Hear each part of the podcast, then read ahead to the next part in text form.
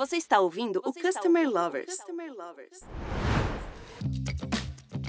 Olá pessoal, sou Leonardo, head da High Academy, a primeira escola de Customer Experience do Brasil. E eu sou Marcelo Pugliese, CEO da High Platform, e está começando mais um episódio do Customer Lovers. A principal razão da existência das empresas é o cliente, né? Algumas pessoas podem relutar com essa afirmação, mas a verdade é essa. Porém, mesmo aquelas empresas que sabem que essa afirmação é a realidade, acabam não conseguindo entender o que realmente os clientes esperam da sua empresa. Ouvir o cliente é uma arte dominada por algumas empresas. Mas isso não deveria ser a realidade, Léo. Conseguir captar a opinião dos consumidores e converter tudo isso em insight, ações da empresa, é fundamental para se manter na corrida pela conquista de mercado e principalmente para a fidelização do cliente. E para entender esses caminhos a serem trilhados das empresas ouvirem seus clientes, a gente convidou o Davi Benadiba, que é especialista em CX e People Centric e passou por diversas implementações de programa de voz do cliente nas empresas que ele atuou. Davi, seja bem-vindo ao podcast Customer Lovers.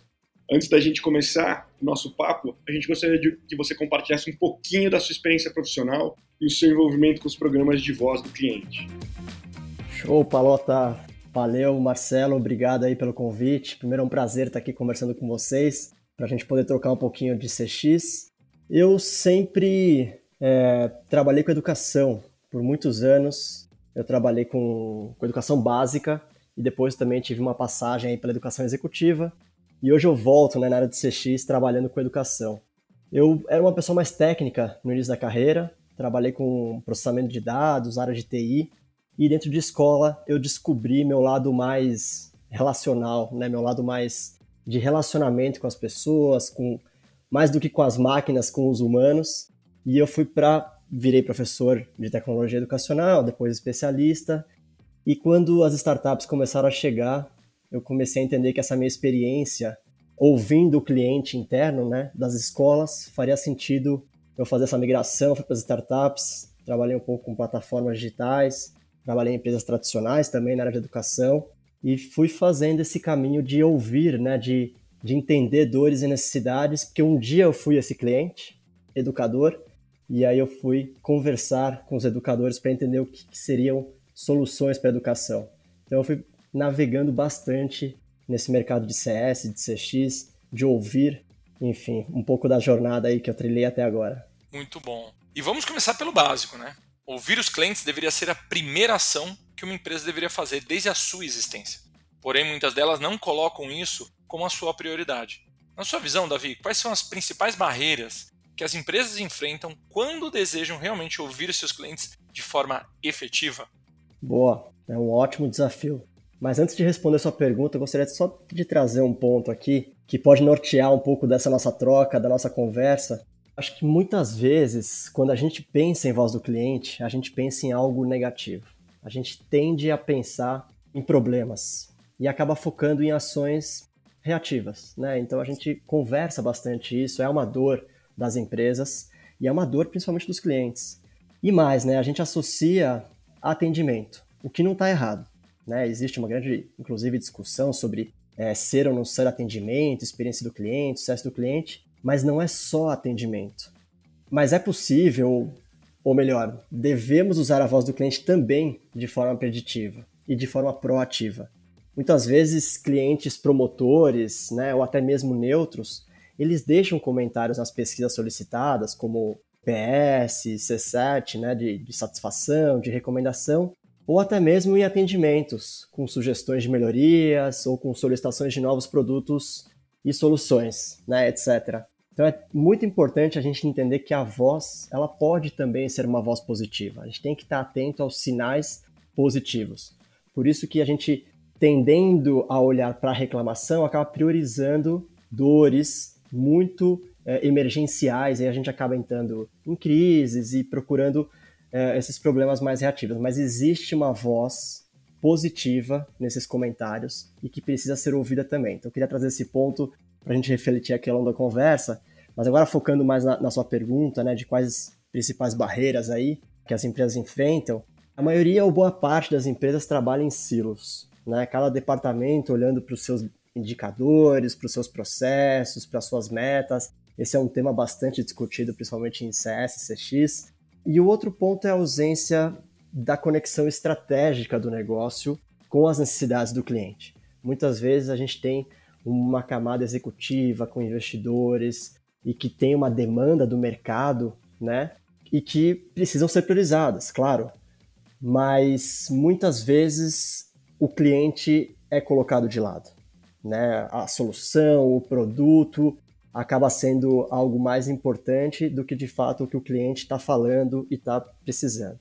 Então, os dados de atendimento, relacionamento, suporte, enfim, experiência, dados operacionais são, na maioria é, das empresas, descentralizados. Cada um mede o seu, cada um tem a sua ferramenta de medição ou de registro das suas informações e de controle, mas esses não estão conectados. Ou, acho que o ponto mais dolorido nas empresas, né, eles não são compartilhados. E acho que tem outro ponto que é muitas empresas, se a gente perguntar né, para os executivos, se a gente perguntar para a operação, para o tático, quem que é o cliente do nosso negócio? É capaz que cada área responda uma coisa, né? E ainda se perguntarmos qual é a jornada do nosso cliente, aí fica ainda mais desafiador. Né? Ou quais são as jornadas né, do nosso cliente com a nossa marca, produto, serviço. Essa é uma resposta que fica ainda mais difícil de ser respondida pelos colaboradores e principalmente quando a gente desce bastante para a operação, porque cada área está olhando, né? Quando como eu comentei agora, os silos, né? Cada departamento olhando para os seus indicadores, para suas metas. Cada um está olhando para os seus entregáveis, para os seus processos e acaba não priorizando essa voz do cliente, acaba não priorizando as necessidades do cliente porque olha de forma dividida, né, bem separada. E isso dificulta a criação de bons processos para escutar, analisar, criar ações de correções e melhorias, que é um pouco do que a gente vai trocar aqui hoje. Olhando o mercado brasileiro comparado ao mercado internacional, na sua visão, como que a gente está nessa relação com os consumidores? Você acha que as empresas nacionais estão realmente ouvindo seus consumidores ou estamos ainda longe do ideal? E qual é o caminho, na sua visão, que as empresas precisam seguir, seguir para conseguir realmente compreender as expectativas e frustrações do seu consumidor? Boa, ótimo ponto. Colocar o cliente no centro da estratégia das organizações, né, existe muita transformação cultural tem se debatido bastante esse tema nas empresas, nas redes, nos cursos né, de experiência do cliente, de sucesso, fala-se bastante de cultura. E muitas vezes isso é, é bem complexo. Preciso provocar uma mudança de mentalidade mesmo, olhando principalmente para a camada de liderança, alinhado ao propósito daquela organização, valores, princípios, além de alinhamento de práticas e conexão dessas práticas. Muitas vezes, como eu comentei agora há pouco dos silos, acho que é um ponto que a gente vai explorar aqui bastante, por isso a dificuldade de, de olhar, pra, de ouvir essa voz, né, de estar atento a essa voz, é porque cada área está com as suas práticas e, com as suas ações. Então, muitas vezes, marketing tem uma estratégia muito bacana, muito interessante, mas que não se conecta com a estratégia de produtos, ou que não se conecta com a estratégia de atendimento, e não existe essa troca.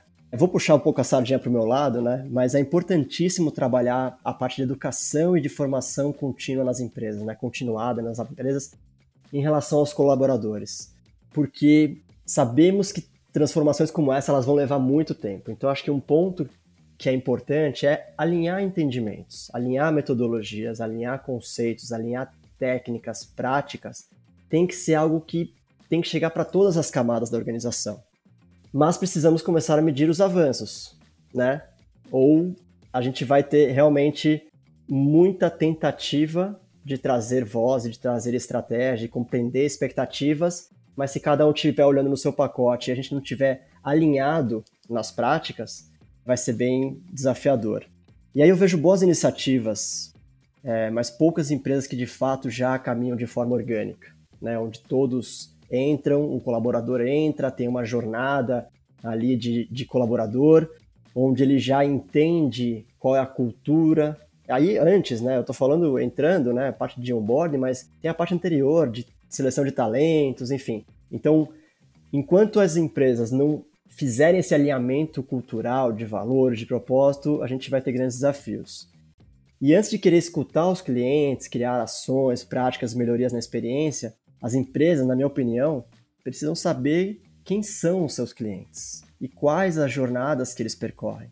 Então, por exemplo, detectar e definir as pessoas ideais do seu negócio, esse é um, é um mundo ideal, mas minimamente saber uma pessoa da nossa empresa que representa X% da nossa base, né? trabalhar essa segmentação, trabalhar e identificar a receita, né? quais são, qual é o perfil do nosso cliente que traz a nossa principal receita, acho que são pontos que vão ajudando a gente a priorizar para qual voz a gente vai olhar e vai ouvir, né? Porque todas as vozes de todos os clientes são importantes, mas qual é aquela que vai ajudar a gente em algum momento a atingir os objetivos estratégicos, objetivos que os investidores estão trazendo, objetivos que o lançamento do nosso produto para o mercado está sendo solicitado, até por uma demanda do mercado, e para que tudo isso, para que as operações sejam sustentáveis, pois muitas empresas querem resolver todos, como eu comentei, de todos, e a gente acaba não conseguindo focar. Então eu poderia dar muitos exemplos aqui, né? Mas um caso hipotético aqui, baseado em fatos reais. Muitas vezes, por exemplo, temos cinco clientes reclamando de uma determinada funcionalidade. Né? Aqui pensando, por exemplo, da minha experiência plataformas digitais para educação. Mas a gente acaba não analisando sobre quem são esses clientes. Em receita, como eu comentei agora há pouco, em recorrência, por exemplo, e aqui pensando no B2B, tá? E quantos outros eles representam? Ou ainda, essa funcionalidade, ela é usada por quantos clientes diariamente ou semanalmente? E aí, digamos que sejam 100 clientes. E por outro lado, a gente pode ter 20 clientes sugerindo uma melhoria, mas esses representam muito pouco da nossa receita e outros 20 clientes que também geram pouca receita. Você percebe que a gente começa a cruzar aqui nesse momento indicadores baseados no perfil do nosso cliente a gente começa a cruzar, por exemplo, cinco clientes que representam 100 contra 20 que representam outros 20 e que não representa tanto da nossa receita, acho que vai ficando claro qual prioridade a gente consegue tomar. Isso quando a gente tem as pessoas definidas. E quando a gente começa a aprofundar um pouco mais, mapear jornadas, validar com todos os stakeholders, obviamente, né, que é super importante, e principalmente com, com os clientes, com isso a gente começa a conhecer um pouco mais das expectativas desejadas, analisar o que está sendo entregue. A gente prioriza a criação de canais de comunicação, de informação, de pesquisa, de atendimento de forma mais estruturada e conectada, e não só focado, por exemplo, na área de atendimento. Né? A gente pode ter vários canais para o comercial, para o pós-compra, é, para o suporte, é, vendas, né? comentei aqui, financeiro, etc. Então, quais pesquisas podemos é, fazer em cada um desses pontos de contato, por exemplo. Então, entendendo bem a jornada, entendendo bem as pessoas, a gente começa a olhar para esse canal de, de voz do cliente.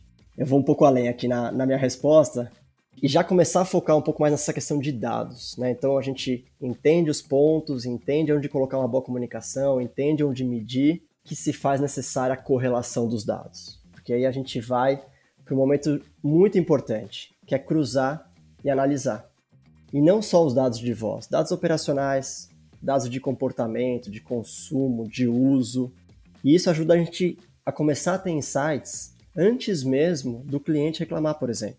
Olhar para intercorrências na plataforma, né? eu estava falando aqui de plataformas digitais.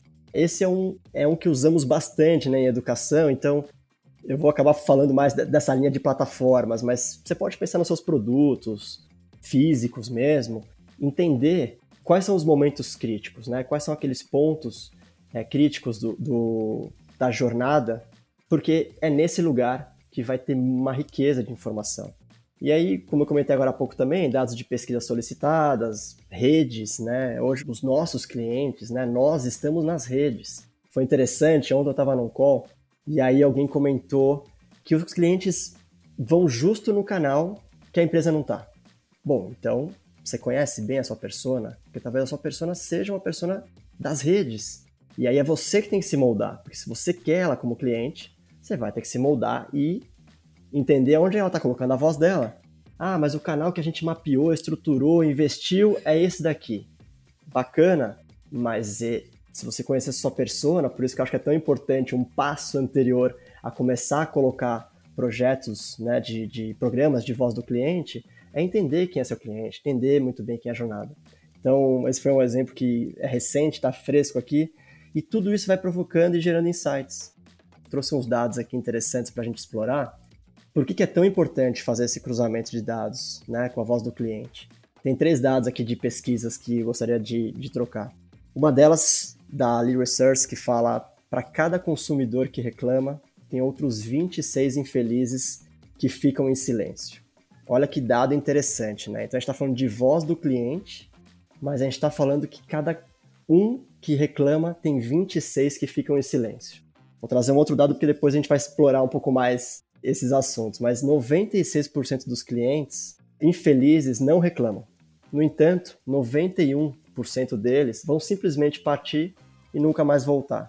Esse é da First Financial Training Services. E é um dado também super interessante, porque a gente começa a olhar, poxa, então só 4% dos clientes né, reclamam.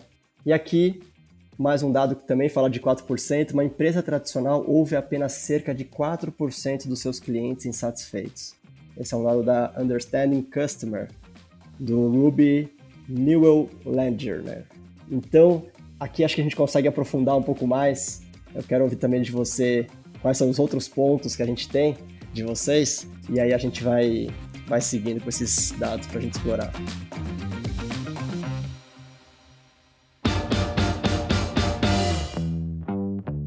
Davi, você trabalhou bastante no mercado de educação né, e conseguiu ver como as empresas ouvem os seus clientes, ou no caso, os alunos. Você consegue visualizar no mercado brasileiro qual o setor que melhor usa o poder da voz do cliente e por que isso está acontecendo? Bacana. Cara, eu confesso que eu não sei dizer se tem um mercado se destacando, mas eu percebo um movimento, principalmente esse momento que a gente está vivendo pós-pandemia, percebo que o varejo, né, através da digitalização, avanço do e-commerce, marketplaces, estão começando a estruturar dados e trabalhar com inteligência artificial. E aí, obviamente, né, para analisar rapidamente chamados, comportamentos, corrigir processos, que estão impactando a experiência dos clientes, além de usar Speech Analytics, né, para analisar ligações, extrair dados aí dessa voz que está gravada.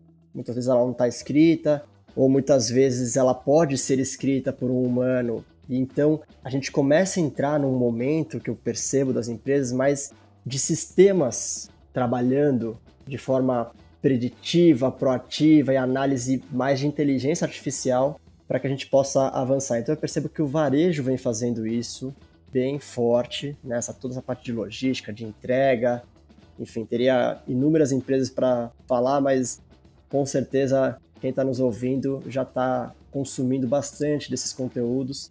Então, que eu percebo é que eles vêm fazendo uma tabulação dos assuntos recorrentes, mapeando principais dores, identificando o que dá muito esforço para o cliente, e aí, como eu comentei, né, análise preditiva de comportamento, incluindo, obviamente, dados das suas operações. E o principal, eu acho que o que eles devem estar acertando muito bem, né, pelo menos com as empresas que eu venho conversando e venho trocando, não é exatamente o meu mercado, mas eu percebo que existe uma grande descentralização de dados. Né? Dado bom é aquele dado que é compartilhado. Né? Acho que já está ficando isso bem claro para todo, todos nós. E eu vou trazer um dado aqui de uma outra entrevista recente que eu vi com o CPO, um diretor de, de produtos da Microsoft, se não me engano. Essa é uma matéria de 19 de outubro. Depois dei uma pesquisada aí na Bloomberg, Bloomberg Linha. E aí fala uma coisa muito bacana, né? Que nós vivemos um mundo híbrido hoje. Né? Os clientes começaram a demandar esse tipo de experiência das empresas, esperando flexibilidade. E não existe mais o conceito de cliente fiel por toda a vida, mas sim de cliente fiel a cada dia. E eu achei isso tão interessante, porque se a gente pensar no varejo, é, como que eu vou ser fiel a esse mundo de oportunidades, de marketplaces, todos eles falando em entrega no dia seguinte, entrega no mesmo dia. O que, que é o grande diferencial? O diferencial é a experiência que a gente entrega, se a gente está de fato ouvindo. E aí teria mais um monte de coisa aqui para comentar dessa pesquisa, né? A pesquisa aponta que mais de 76% dos clientes esperam uma experiência personalizada, 88% esperam opções de autoatendimento online, 94% consideram que a experiência da marca impacta a decisão dos clientes de retornar a fazer negócio. Então esse ponto que ele fala, a gente não espera mais por um cliente fiel como empresa, e nem deveria, é o cliente do dia a dia. Putz, eu achei tão interessante e eu resolvi trazer aqui mas eu queria trazer dois exemplos de experiências frustrantes, mais pessoais, mas com desfechos completamente diferentes relacionados a e-commerce e marketplace. Vou trazer aqui dois exemplos. Um deles com marketplace pré-pandemia e, e com esse mesmo marketplace no início da pandemia, comprando presente para os meus filhos, por exemplo. E o outro que eu vou trazer depois, vou falar aqui de e-commerce, de calçados, pós-pandemia, aí no final, finalzinho aí da pandemia. E os quatro, assim, foram na verdade dois de um, dois de outro. Eu vou falar um de cada, para a gente otimizar o tempo. Mas os quatro deram problemas mas resolvidos de formas completamente diferentes. E acho que vai conectar um pouco da pesquisa que eu trouxe aqui agora. No primeiro, teve atraso de entrega, a empresa não se manifestava, aí quem vendeu era um parceiro e não cumpriu o SLA de retorno para as minhas perguntas, para as minhas dúvidas, e aí passado alguns dias a resposta. E aí aquela resposta que a gente não quer ouvir, né? a gente espera uma resposta, enfim, positiva. E a resposta vem: o caminhão tombou na estrada e não temos mais esse produto no estoque. Pronto. Então eu já estava frustrado porque atrasou. A empresa não se manifestou. Eu entrei em contato, estouraram o SLA. Olha quantos momentos críticos de uma jornada de atendimento. E aí a resposta, que não é um problema meu, eu sinto pelo caminhão ter tombado, eu espero que não tenha acontecido nada com a pessoa que estava dirigindo o caminhão e nem com quem estava próximo. É um prejuízo enorme, sinto por ter acontecido isso, mas eu não posso absorver nesta mensagem como algo confortante, né? E muito menos que eles não tenham esse produto em, em outro lugar no estoque. E aí a sugestão do marketplace, aí já não era mais quem vendeu através do marketplace, é que nós temos esse produto em uma loja física. E aí pega aqui o endereço, toma aqui o voucher e vai lá buscar.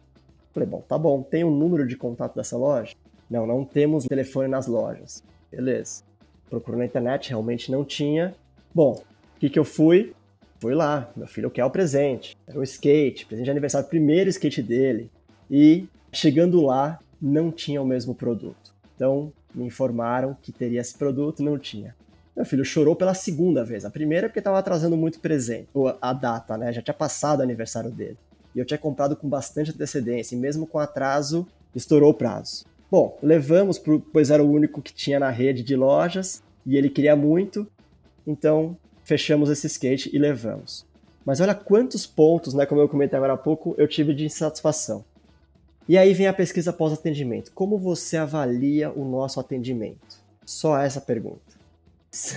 e aí, obviamente, né, em momento algum perguntaram, né, em relação ao problema, se gostamos do produto. Eu dei uma nota baixa, expliquei o motivo e o atendente me ligou para saber o motivo da nota baixa e onde ele poderia melhorar. Aí eu perguntei se eles leram os comentários e a pessoa disse que não tinha acesso aos comentários, mas somente a nota.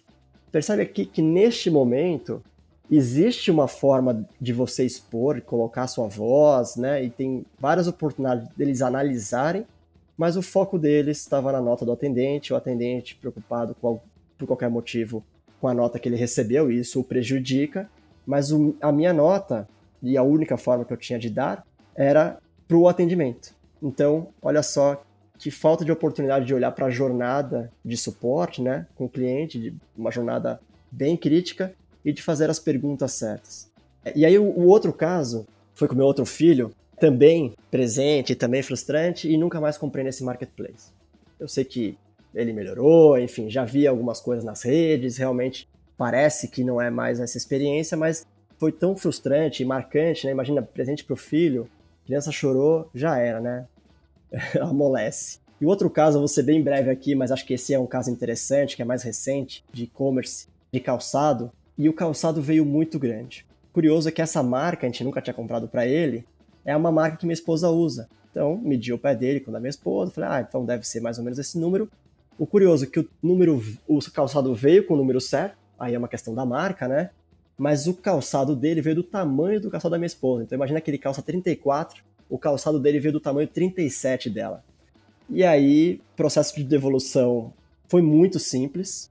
E no mês seguinte, foi tão simples que no mês seguinte a gente resolveu comprar um outro calçado, mas dessa vez o que veio errado foi o a caixa veio com o número certo, mas o calçado dentro veio com o número errado. E aí eu liguei, mandei e-mail, foram super rápidos. eu estou querendo comparar aqui da experiência anterior pré-pandemia com a experiência pós-pandemia, e, e, o ponto que eu trouxe em relação ao varejo, é justamente o como as empresas estão mais rápidas nesse atendimento. Eles entenderam que esse canal digital veio e chegou para ficar. A pandemia mostrou isso muito claramente para a gente. E aí, enfim, continuando essa história, infelizmente disseram que eu deveria seguir o procedimento de levar até os correios, que eles iam trocar o produto pelo correto, que eles iam receber para depois despachar. E aí nessa ligação, eu não estava muito bravo com eles, mas eu estava chateado, né? Mais uma vez presente do meu filho, o mesmo do skate no outro marketplace. E aí nessa ligação eu dei uma sugestão que eles retirassem o produto, que ele, o erro foi deles, né? O erro não foi nosso de não gostar do tamanho, da cor, não. Eles erraram na entrega, mandaram um produto dentro da caixa diferente do, do tamanho que ele deveria ser, e que eles me trouxessem um novo. E aí, o que, que eu entendo que aconteceu nesse momento? Eu recebi um retorno super empático, mas que não seria possível, e isso era de manhã. A reclamação que eu tinha feito por e-mail no dia anterior à noite, de manhã veio e aí eu acredito que a atendente, baseada em dados e histórico meu como consumidor, ela olhou e falou: olha, ele compra com uma certa regularidade, ele teve uma compra é, recente que ele precisou trocar o calçado porque não veio com o tamanho ideal para o pé dele. É, baseado nessa, nessa experiência negativa recente, eles me enviarem, me enviaram o tênis correto no mesmo dia. À noite chegou. Antes mesmo de eu ir nos correios e despachar. Ela disse que não seria possível, mas acho que ela ouviu minha voz, provavelmente o sistema entendeu o meu comportamento, ou ela teve esse poder de, de decisão e de análise. E aí eu continuo satisfeito. Depois eu comprei um tênis para mim e foi impecável, chegou, tudo certo. Então eu quis comentar isso porque eu acho que esse é um mercado que hoje está trabalhando com inteligência artificial, está trabalhando com uma equipe bem treinada. De fato, eles estão olhando para a voz do cliente. Na sua visão, o que podemos esperar das empresas nos próximos anos na busca pelo melhor entendimento das necessidades e expectativas dos seus clientes? Quais são os desafios que a gente precisa se preparar? Boa, claro que antes, né, anteriormente aí eu citei um pouco do cenário ideal, mas é possível iniciar um programa com o que você tem hoje na empresa, ou até mesmo com os dados que você tem nas redes, né, de como o seu cliente se comunica com você, através da, das redes, ou reclamando, ou elogiando, ou recomendando. Então, acho que é importante detectar, né, coletar todas as fontes, informações que possui dos seus clientes, conversar com as áreas para entender o que cada um tem, olhar para fora também, como eu comentei agora das redes, marcar encontro com os clientes, promover pesquisas, cruzar com dados operacionais, como eu comentei também, fazer uma tabulação das principais dores e aí criar a matriz de esforço, custo, impacto para o cliente e negócio. Levante dados acho que de impacto e receita. Quando a gente fala de impactar a receita da empresa, a gente tem uma audição muito boa, principalmente da camada executiva, entendendo que aquilo pode fazer ou a empresa decolar ou a empresa afundar. Então, acho que são pontos bem importantes. Não vou dizer que isso é simples, né? mas como disse o diretor de produtos da Microsoft, se não cuidarmos da personalização, a gente não vai conseguir navegar. Né? Então, é, esses canais de escuta conectados em uma única fonte de informação para toda a empresa, de forma estruturada, bem tabulada, que eu comentei agora há pouco, cruzando com os mais diversos dados. Então, quem vai se destacar e já está se destacando é quem cuidar de tempo, praticidade, simplicidade, personalização. Claro, sempre cuidando de inovação, baseado nos insights e comportamentos aí gerados pelos clientes. Entendemos nesse bate-papo que o ouvir o cliente é a chave para o sucesso das empresas, né? Pois esse é um movimento que traz benefícios a longo prazo para todas as empresas que estão ouvindo seus consumidores, estão utilizando todo esse retorno para realmente mexer e evoluir seus produtos e serviços. Queria agradecer muito a contribuição de você, Davi, a sua visão sobre a importância da voz do cliente para a nossa comunidade e agora eu queria deixar o microfone contigo para você passar uma mensagem final para os nossos seguidores. Boa, vamos lá. Bom, primeiro, obrigado aí pela oportunidade mais uma vez, por poder ter feito essa troca com vocês. A gente poderia explorar um pouquinho mais de indicadores, né, de métricas, de experiência. Quando a gente fala de identificar as pessoas, identificar as jornadas, além das pesquisas, é importante a gente entender que o que os indicadores né, estão falando para a gente. mas acho que pode ficar para um outro momento, aí uma outra oportunidade. Mas a gente falou tanto aqui de, de VOC, e um ponto que eu não quero deixar de falar é que as empresas cuidem do VOI, né, que é Voice of Employee, a voz do colaborador. Pois não existe uma experiência do cliente sem antes né, uma, uma boa experiência do colaborador. Então acho que esse é um recado que eu deixo aqui. A gente acabou não explorando tanto ele, mas se a gente só ouvir a voz do cliente, trouxer para dentro das empresas para mudar, para melhorar processos, para melhorar, é, melhorar o produto, melhorar a entrega, mas a gente não der condições para esse colaborador, com sistemas integrados, com dados centralizados, com ferramentas que ajudem ele fazer esse trabalho e conectar principalmente as áreas, muito provavelmente na voz do colaborador estariam esses insights. Então, fiquem atentos às áreas, aos times, para que você possa fazer um bom programa de voz do cliente. É preciso que as áreas estejam abertas, os colaboradores estejam abertos para ouvir esse cliente, mas também estejam tendo uma boa experiência. Então, obrigado mais uma vez aí. Me adicione no LinkedIn para a gente trocar algumas ideias. Sempre respondo as mensagens. Mesmo que eu demore um pouquinho, respondo a todos. É muito bom trocar e aprender com os desafios, dores e cases, sucessos. Muitos cases são compartilhados. Eu aprendo demais aí com essas trocas. Então, contem comigo, tamo junto. Valeu, Palota. Valeu, Marcelo. Obrigado pela oportunidade mais uma vez.